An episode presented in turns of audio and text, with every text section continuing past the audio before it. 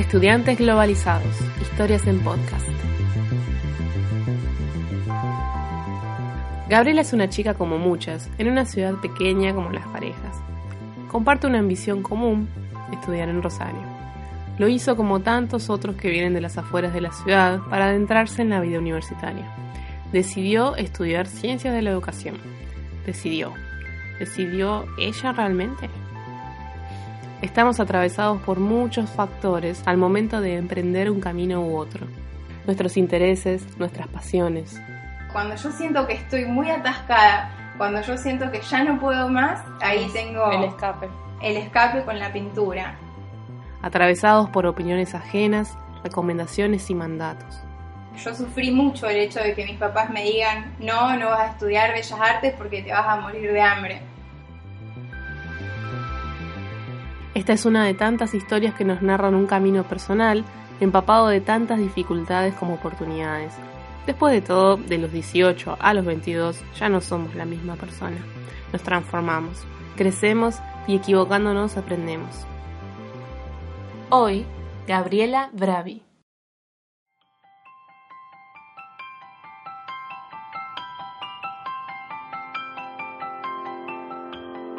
Ya sabía que las humanidades eran lo mío, pero está este problema de lo que es redituable o no a la hora de elegir lo que vas a hacer para vivir toda tu vida. Entonces son muchas las preguntas que uno tiene en ese momento. A mí desde chica siempre me gustó mucho la literatura, fui muchos años a taller literario y también soy aficionada a la pintura. ¿Es un hobby? La parte de la pintura eh, es mi vida también yo sufrí mucho el hecho de que mis papás me digan, no, no vas a estudiar bellas artes porque te vas a morir de hambre. Eh, lo sufrí un montón, incluso eh, en el momento estuve de acuerdo, o sea, tenía 18 años y era la palabra de mis padres, pero hoy en día, cada vez que voy a un lugar, una casa artística o cada vez que pinto, siento realmente que es algo que me encanta, no lo dejé de hacer. Yo pinto desde los 9 o 10 años y la verdad que pinto con óleo, con acrílico, hago retratos, cada vez tengo menos tiempo, pero fue una enseñanza de vida porque si yo tuviera un hijo que me diría lo mismo, la verdad que, obvio, uno tiene que considerar después el panorama laboral y todo, pero abandonar lo que uno le gusta hacer no se lo aconsejaría a nadie.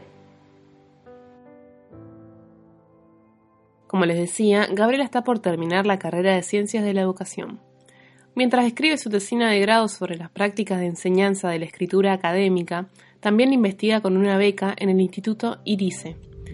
Eso es hoy, pero los primeros años no fueron tan sencillos. La fui descubriendo con los años a la carrera. En principio fue como mandarse y me tiré a la pileta, digamos, un piletazo, a ver si me gustaba, si no. ¿Y esos primeros años cómo fueron?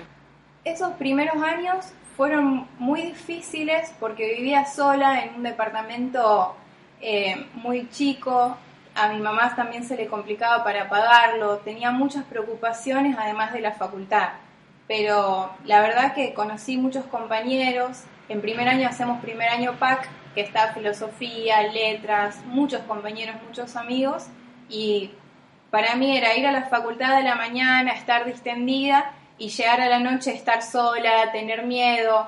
Eh, yo vengo de un pueblo donde el concepto de inseguridad no existe. Entonces también era un poco la sugestión, la sugestión por parte de mi familia, encerrarme a la noche y la verdad que no fue un proceso de lo que se dice fácil, pero yo creo que a la vez eso es un aprendizaje que por ahí la gente de pueblo si no, no se tira ese piletazo a veces no tenés oportunidades de, conseguirlo de otra manera. Eh, la gente de pueblo y la gente en general, digamos. Y acá en la universidad, ¿qué es, lo que más valorás, que aprendiste más allá de los conceptos académicos de que cada disciplina tiene? Sí, creo también que el proceso universitario es sumamente subjetivo y tiene que ver mucho con qué personas se encuentra uno a lo largo de la carrera, porque para mí eh, las amigas que me hice en la facultad, los compañeros, fueron una pieza fundamental, no solo en la vida académica, sino también para adaptarme a la ciudad, para no sentirme tan sola. Y por otra parte, algunos profesores, como por ejemplo mi directora de tesis, me fue involucrando. Existen muchas becas en la universidad, existen becas de intercambio, becas de investigación, que los alumnos, los estudiantes, si no tenemos a alguien que nos involucre en ese mundo, es como un submundo paralelo, pienso yo. Y lo veo con, conmigo, que elegí ese camino, y ese submundo lo descubrí a partir de cuarto año recién, y es un mundo paralelo, entonces la importancia de tener a alguien como un tutor pedagógico, un profesor importante, que se interese en el estudiante y que le muestre todas las oportunidades que efectivamente la Universidad Nacional te da. Todos son instancias de aprendizaje que a mi parecer están un poco dejadas a lo individual, a lo que ese sujeto puede hacer en su recorrido. Entonces por ahí hacen falta más instancias de acompañamiento. Eh, lo que uno se lleva es eso al final de todo, el acompañamiento, las herramientas que se te cruzaron en el camino y lo que vos pudiste hacer con esas herramientas. Eso es lo que te va formando primero como profesional y fundamentalmente como persona porque quienes estudiamos ciencias humanas eh, está certificado que no hay una sola forma de ver el mundo. Y lo que más me llevo eh, de mi paso por la facultad es esto, de cuestionarme realmente qué estoy pensando hoy, qué voy a pensar mañana y no quedarme con un solo punto de vista. Eh, tener esta actitud crítica, esta posibilidad de rever todo lo que nosotros creemos, tenemos instalado eh, eso es lo que la actitud que me parece que un estudiante universitario debe tener, sea de humanidades, sea de cualquier tipo de profesión.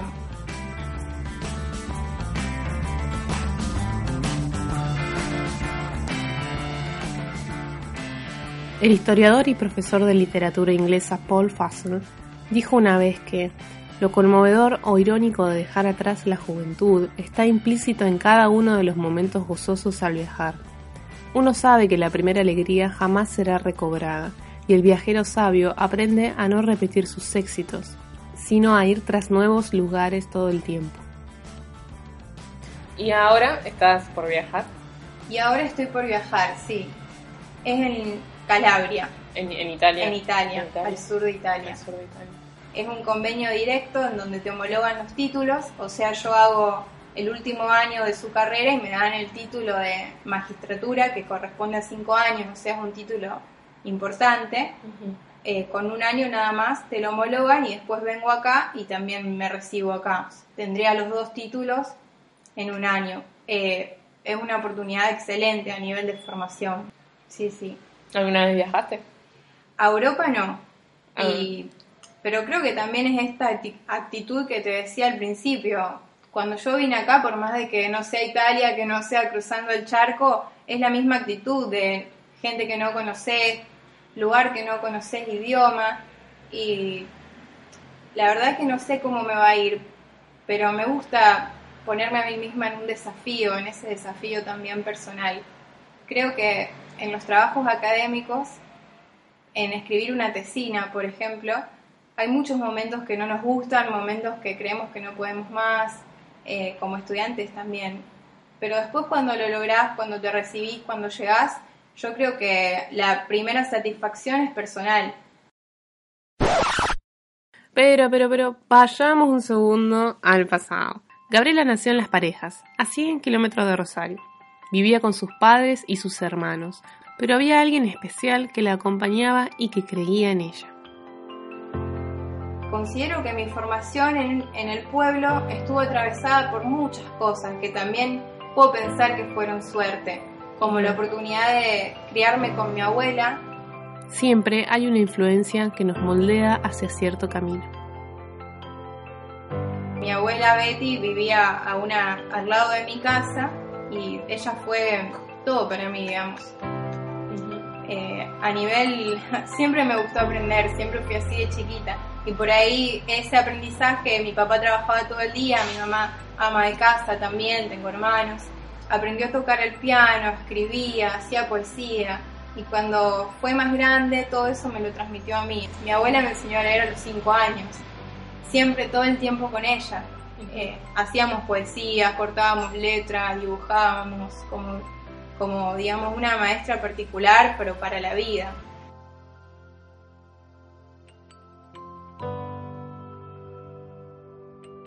gran parte de lo que soy ahora a nivel académico, una buena estudiante y todo eso creo que tiene que ver con la formación que obtuve de ella de niña uh -huh. y también por la escuela pública, porque la verdad las Olimpiadas de Historia, libros gratis que teníamos un montón y leer de ahí, eh, la verdad que no es por ponerme en determinado lugar, pero si alguien hubiera nacido en el pueblo que nací yo o en la casa que nací yo, como que es muy impensado, incluso por ahí la gente de mi pueblo me mira con un poco de reojo, como que es muy impensado que después te vayas a Europa o trabajes en investigación que muchas veces no se sabe qué es, pero eso es lo lindo también de la educación que uno puede recibir y cómo la educación te cambia la vida. No digo la educación estrictamente escolar, la educación que tenés en todos lados, de un familiar, de una mirada, de que crean que vos podés, de que de chico te aliente todas esas cosas después repercuten en, en lo que uno elige.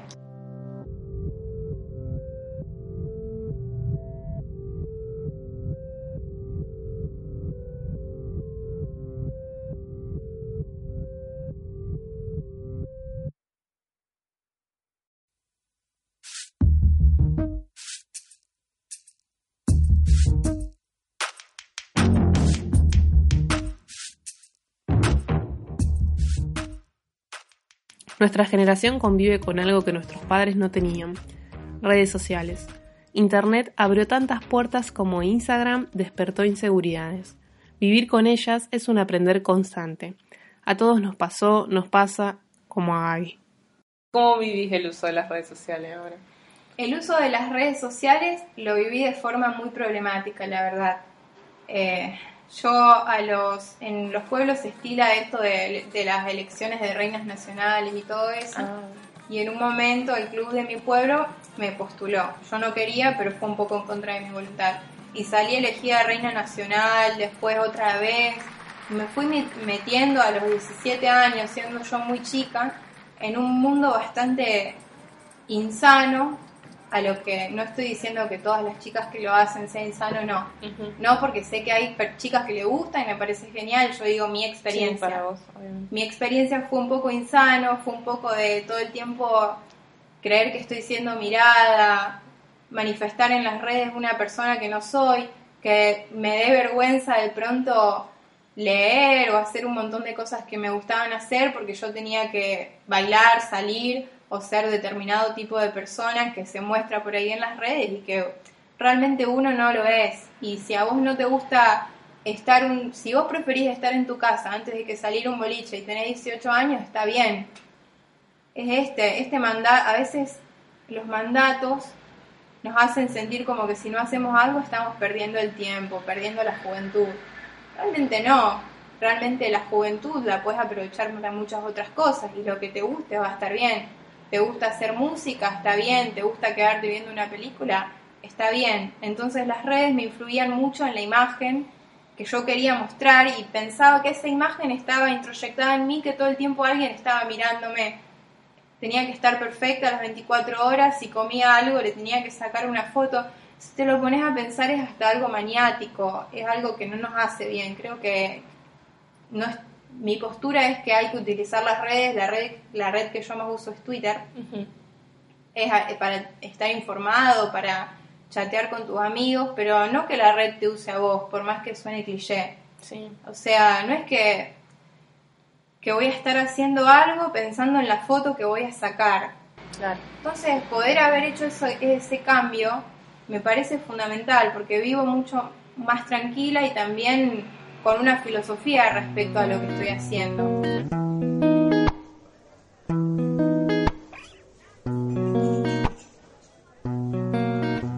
¿Qué le, dirías a, la vida hace cinco años? Aunque no lo creas, es algo que, un ejercicio que lo he pensado. No, sí te creo, lo creo posible. Em, y le diría realmente que, que viva un poco más el hoy, lo que yo le diría, mirás, no es que elegir una cosa signifique renunciar a otra. No renuncies a vos misma por tener un objetivo. Eh, seguir siendo vos misma con lo que te gusta, que, así vas a salir adelante y sobre todo así vas a ser feliz. Relájate un poco, nadie te está mirando todo el tiempo. Claro. Esto fue Estudiantes Globalizados. Podés encontrarnos en ebooks y Spotify. Muchas gracias por escuchar. Me parece que estamos, me gusta mucho la entrevista. A mí también.